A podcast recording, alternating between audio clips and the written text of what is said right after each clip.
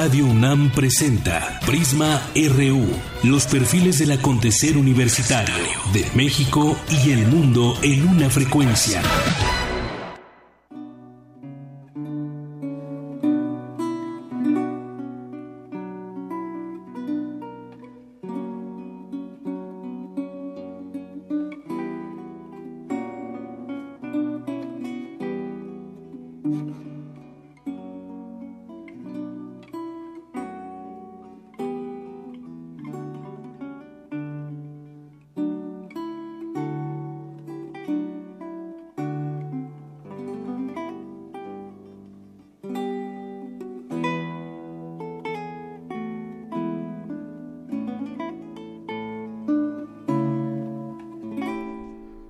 Buenas tardes, ¿cómo está? Les saludo con mucho gusto. Soy Jorge Díaz, a nombre de mi compañera Deyanira Morán, titular de este espacio. Esta música, una, la octava sonata para guitarra de Juan Antonio Vargas y Guzmán, sirve de marco para hablar de la efeméride que tenemos el día de hoy para iniciar este programa. Agustín Cosme Damián de Iturbide y Aramburo conocido como Agustín de Iturbide. Nació en Valladolid, actual Morelia, y murió el 27 de septiembre de 1783. Pero un día como hoy, eh, Agustín de Iturbide nació allá en Valladolid, hoy conocido como Morelia, la capital del estado de Michoacán. ¿Y por qué hablamos de Iturbide? Porque él fue uno de los eh, pilares de la independencia de México que concluyó en 1827. Él eh, hizo, eh, vamos, militó en el ejército realista combatiendo a los insurgentes. Posteriormente, durante el marco del trienio liberal en España, fue designado comandante para combatir a quien más tarde eh, fuera su, su gran amigo Vicente Guerrero, el caudillo, uno de los caudillos del sur de nuestro país y jefe de los rebeldes en la Sierra Madre del Sur precisamente, en el estado donde hoy lleva el apellido de este héroe mexicano. Bueno, el abrazo de Acatempan, ¿lo recuerda usted o, o nos lo han enseñado en la primaria a algunos... Eh, eh, los libros que, anteriormente se publicaban y se emitían para los niños de México, el famoso abrazo de Acatempan, donde se hicieron prácticamente las paces y de ahí surgiera esta, este camino hacia la independencia de nuestro país, la independencia de México. Agustín de Iturbide, un día como hoy, nació, pero este, en, en 1900, 1824 en la población de Padilla, en el estado de Tamaulipas.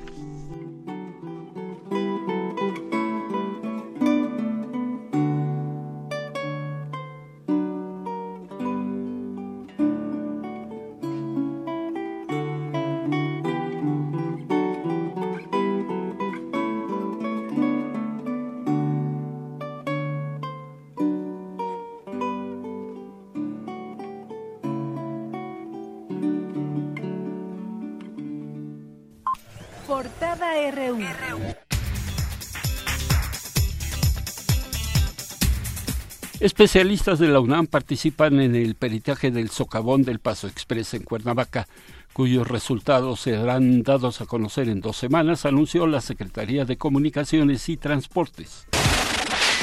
Las empresas MediPrint y Energine, eh, creadas por jóvenes ingenieros de la UNAM, fueron electos finalistas en el Premio Santander a la Innovación Empresarial, uno de los reconocimientos al emprendimiento más importante del país.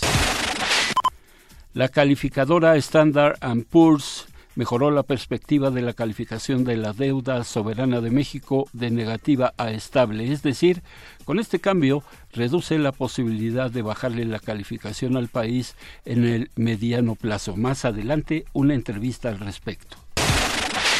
Asimismo, la firma revisó de negativa a estable la perspectiva de las notas de Pemex y de la Comisión Federal de Electricidad en línea con el alza al panorama soberano. El gobierno de Estados Unidos confirmó que la primera ronda de negociaciones del Tratado de Libre Comercio para América del Norte se realizará entre el 16 y el 20 de agosto allá en Washington. Las industrias manufactureras incrementaron su personal empleado a 0.32% durante mayo, contra el descenso de 0.16% en abril, según datos del INEGI. Tras vencerse el plazo establecido, el INAE urgió al Congreso designar al fiscal anticorrupción y a estados aprobar marcos normativos. Organizaciones demandaron una investigación sobre el uso de recursos destinados a capacitar personal en el nuevo sistema de justicia penal.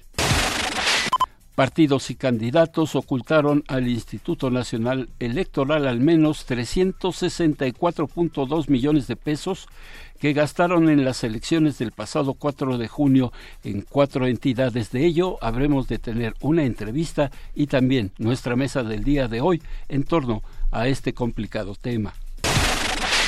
Desde este miércoles, los aparatos electrónicos más grandes que un celular o un smartphone serán revisados en viajes de México a Estados Unidos, informó la Secretaría de Comunicaciones y Transportes. Tras el cese de José Luis Alarcón, la Secretaría de Comunicaciones y Transportes nombró a Héctor Castañeda Molina, quien era delegado en Oaxaca, como su nuevo titular en el estado de Morelos. Cuatro expertos de la ONU pidieron al gobierno una investigación independiente y transparente por el espionaje a activistas y periodistas. La información eh, internacional la tendremos con Cindy Pérez, quien nos da una probadita, un adelanto. Cindy, ¿cómo estás? Muy buenas tardes, Jorge y auditorio. Hoy en la información internacional hablaremos de la muerte del banquero Miguel Blesa, de la renuncia del jefe del ejército francés y de la venta de marihuana en Uruguay. Los detalles más adelante. Claro que sí. En la cultura, Tamara Quiroz, quien ya está aquí en el estudio de Prisma RU. Tamara. Buenas tardes, Jorge. Hoy recordaremos el natalicio del pintor impresionista Edgar Degas y también realizaremos un recorrido por la obra del pintor Eduardo Fonseca, mejor conocido como Folé. Y en los deportes, Isaí Morales con toda la información del deporte universitario y nacional. Isaí. ¿Qué tal, don Jorge? Muy buenas tardes. Hoy en el Zarpazo hablaremos sobre los mexicanos que participan en el Campeonato Mundial de Natación Budapest 2017. Todos los detalles más adelante. Muchas gracias, Isaí. Y bueno, pues esta es la principal información que tenemos para el día de hoy. Eh, y vamos a hacer un corte. Campus RU.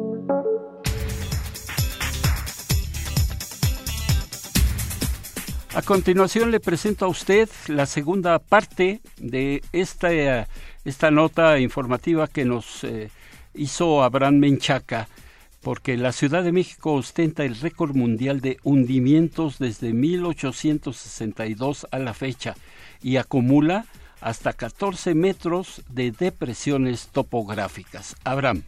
La Ciudad de México es la primera ciudad en el mundo en subsidencias, es decir, hundimientos, deformaciones o desplazamientos del terreno. Para el doctor José Antonio Hernández Espriu, profesor e investigador de la Facultad de Ingeniería del UNAM, los hundimientos son históricos aún sin tantas edificaciones y extracción de agua. Tenemos, el, tenemos la medalla de oro este, en subsidencia del terreno. Hay otras ciudades y otras este, otras zonas del mundo con, con tasas importantes de subsidencia, por ejemplo como Yakarta en Indonesia, como zonas de Vietnam, zonas en China, eh, Las Vegas, el Valle de San Joaquín en California. Hay muchos sitios que presentan subsidencia, pero la Ciudad de México presenta posiblemente la mayor tasa de subsidencia más o menos del orden de un poco menos de, dependiendo de la zona, pero de un poco menos de 40 centímetros al año. Es lo que nos hundimos en la parte, en la parte donde tenemos más subsidencia, que es en la parte oriental.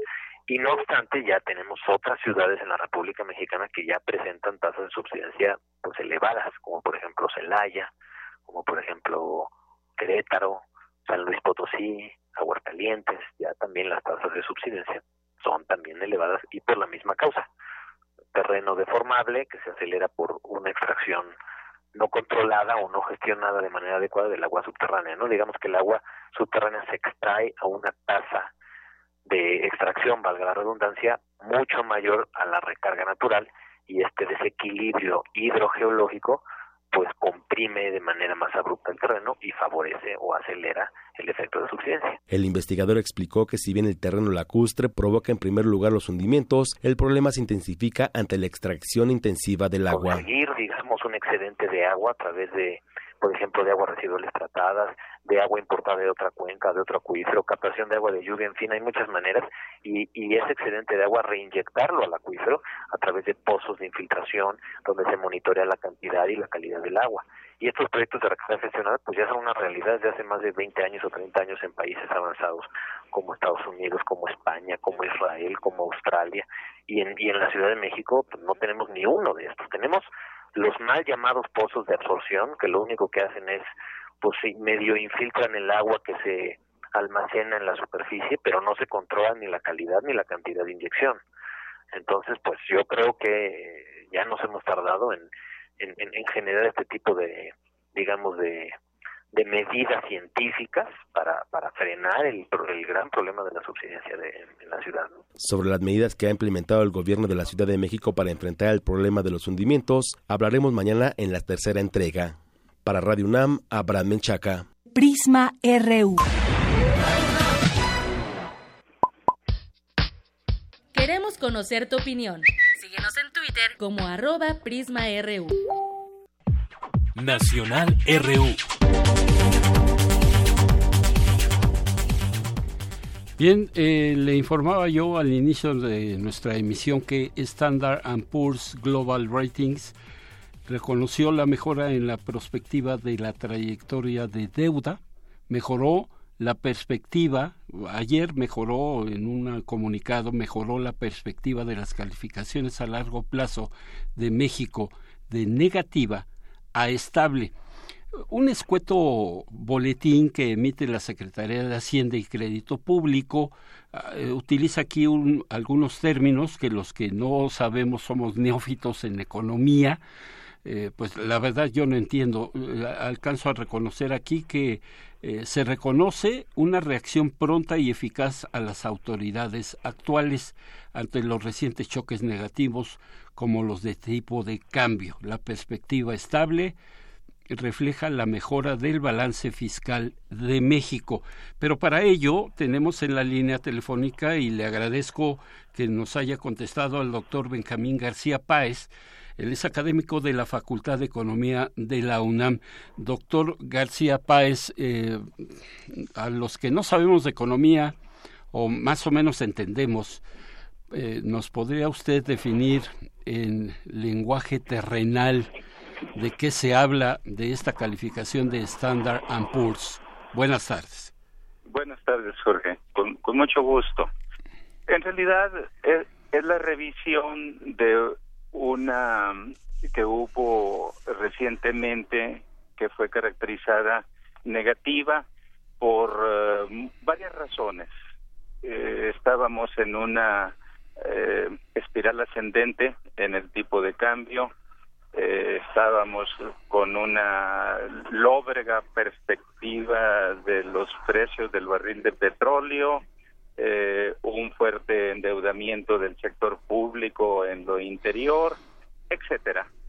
Entonces, en la medida en que alguna de esas variables, particularmente las de carácter monetario, financiero, se han estabilizado, y que también en el mercado petrolero pues no se avisora realmente una abrupta caída del precio del barril de petróleo, lo cual no quiere decir que el precio que históricamente es muy alto que alcanzamos eh, eh, digamos hará unos dos o tres años pues estemos a punto de, de alcanzarlo, ¿no? Pero de alguna forma pudiéramos hablar también estabilidad en los fundamentales de precios eh, de carácter monetario y financiero, como dije.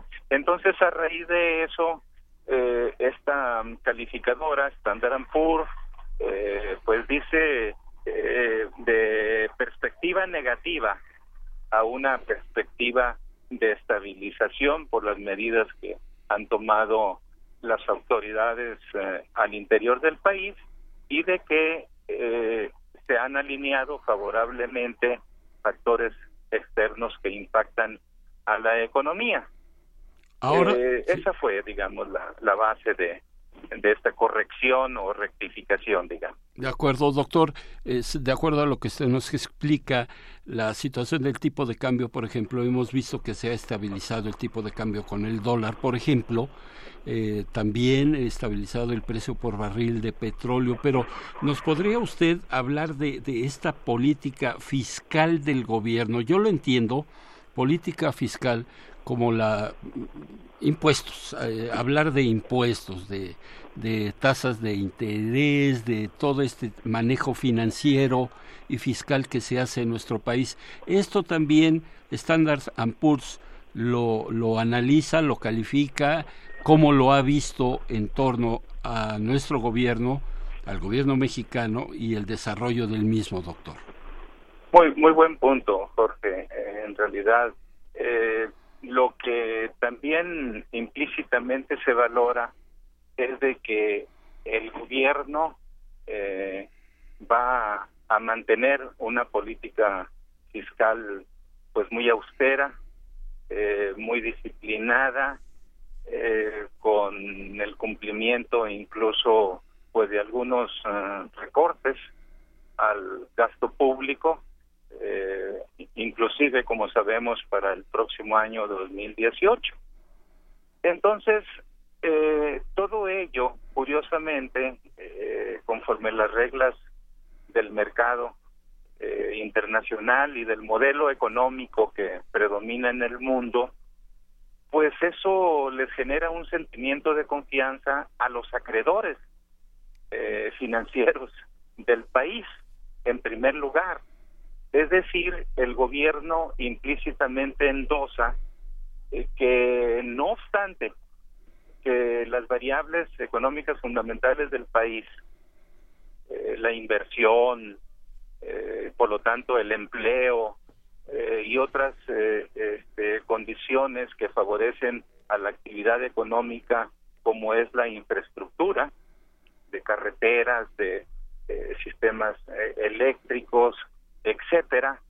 No obstante que se verán castigados, el gobierno asegura que no eh, caerá en insolvencia para poder honrar sus deudas.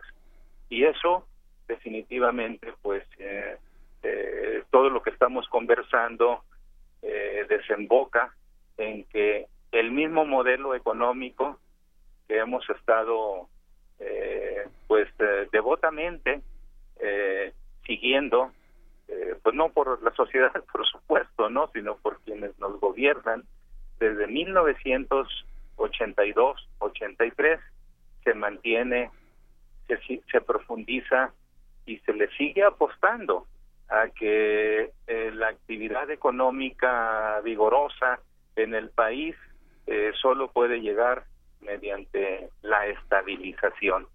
Es decir, es una administración pública federal, eh, la, que tenemos y la que hemos tenido en el pasado reciente, eh, que considera que eh, pues esas esos márgenes de seguridad, incluso este tipo de calificaciones por agencias calificadoras eh, que quedaron tan desprestigiadas después de la crisis de 2008, pues son son las condiciones que favorecen eh, o que pueden favorecer a la actividad económica productiva en el país.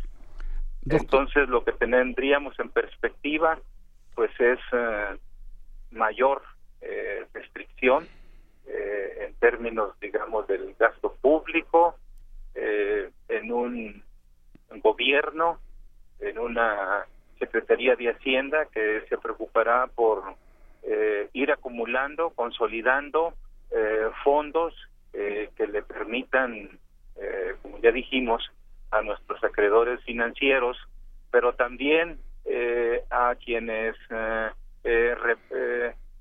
repatrian no este sus utilidades las grandes empresas no que las sacan del país para llevárselas a sus donde están asentadas sus filiales no sus filiales perdón sus corporativos nodriza.